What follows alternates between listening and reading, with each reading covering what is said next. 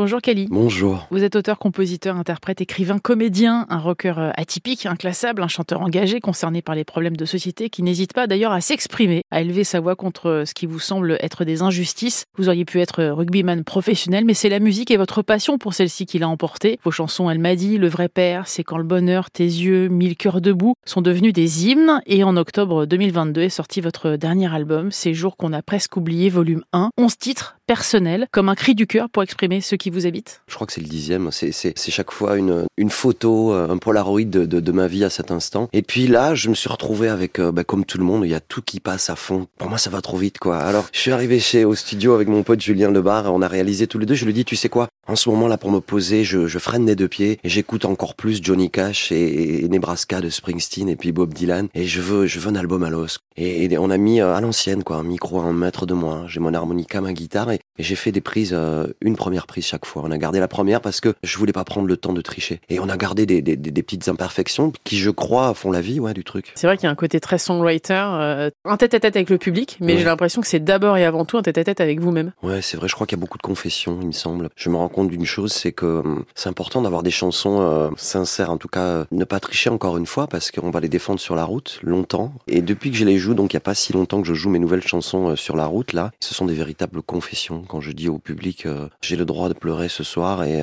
j'ai le droit de dire que ça va pas si bien que ça, et, et je le dis aux gens, c'est assez troublant pour moi. Ouais. J'ai l'impression que c'est aussi un clin d'œil aux femmes qui ont partagé votre vie. Je pense à toutes les femmes. Ouais. votre maman est décédée, vous aviez 6 ans. Il y a eu un traumatisme et vous n'avez pas pu assister à ses, à ses obsèques. Ça, ouais. c'est vraiment quelque chose qui a bouleversé votre vie. C'est une façon aussi de lui rendre hommage Ouais, toujours. De toute manière, tous les jours, je, je parle à ma maman et je raconte les jours qu'elle n'a pas vécu. Je lui raconte tous les jours, quoi. Et évidemment, une maman, il euh, y en a qu'une, quoi. Une maman, c'est, c'est, c'est pour, pour un fils, c'est le premier grand amour. Et un fils pour une maman, c'est le dernier grand amour. Et moi, tout ça, c'est à 6 ans que ça s'arrête. Et, et j'en ai voulu beaucoup à ma maman pendant un certain temps. Je pensais qu'elle m'avait abandonné. Et aujourd'hui, je me dis que. Elle était terrassée par un cancer. Ouais, c'est ça. Foudroyant. Mais aujourd'hui, je me dis que c'est la force, en fait, qui m'anime. Et pourquoi je vais sur la route et pourquoi j'ai la chance de vivre tout ça, c'est parce que j'exerce quelque chose, une, une activité qui fait que je crie j'ai besoin d'amour tous les jours aux gens. Et peut-être plus que d'autres, quoi. Cette sensibilité, elle est dure à vivre ou pas, Kali? C'est des montagnes russes toute la journée. J'ai mon téléphone, là, je regarde et je m'attends à une, une nouvelle extraordinaire ou un drame dès qu'un coup de fil, alors que 99,9% des coups de fil ne servent à rien.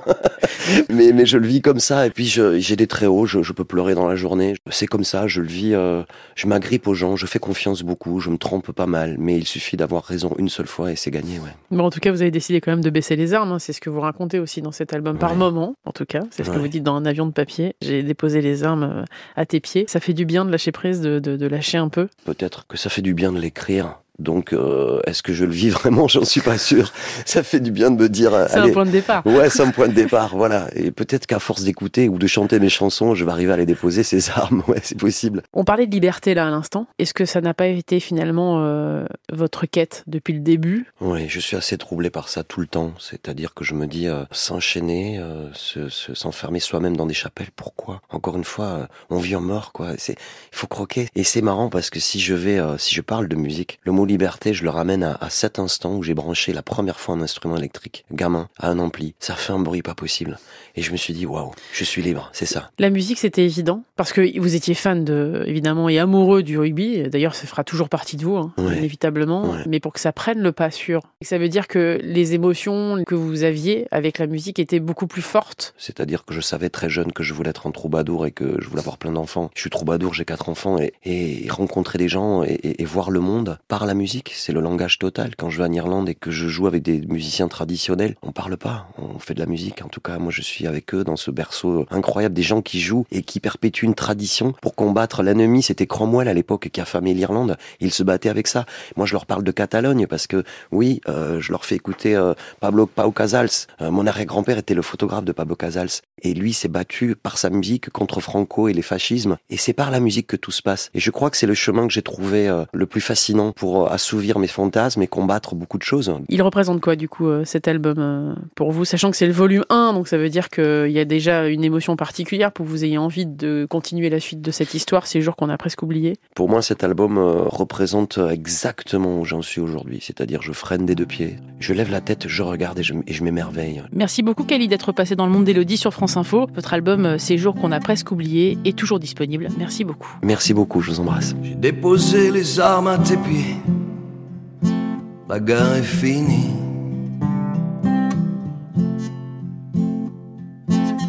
J'ai pleuré longtemps, longtemps, tu as pleuré longtemps aussi. J'ai regardé mes mots s'envoler.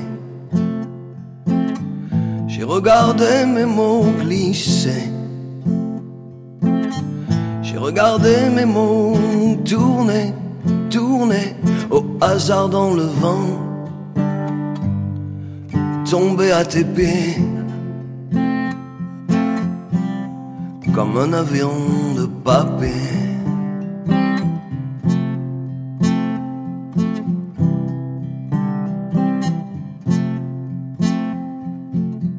J'ai essayé de te dire nos trésors, nos souvenirs enfouis. Essayé de revenir de loin, loin, comme un chien qu'on a laissé sur le bord de sa nez. J'ai regardé mes mots s'envoler.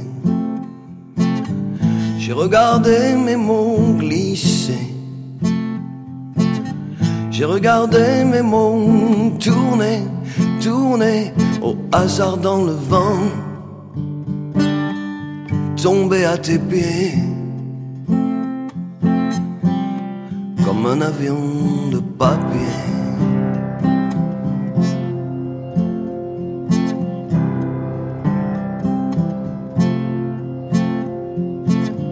J'ai essayé de reconstruire le château qui était détruit.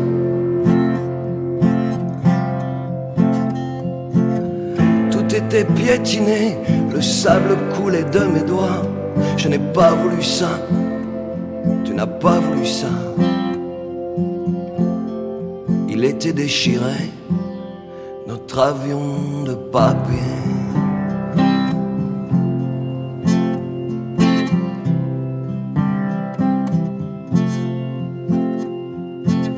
J'ai essayé de sourire comme une dernière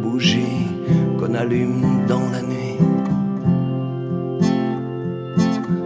Tu n'as pas levé les yeux, tu as embrassé ma main une dernière fois, et puis tu es parti.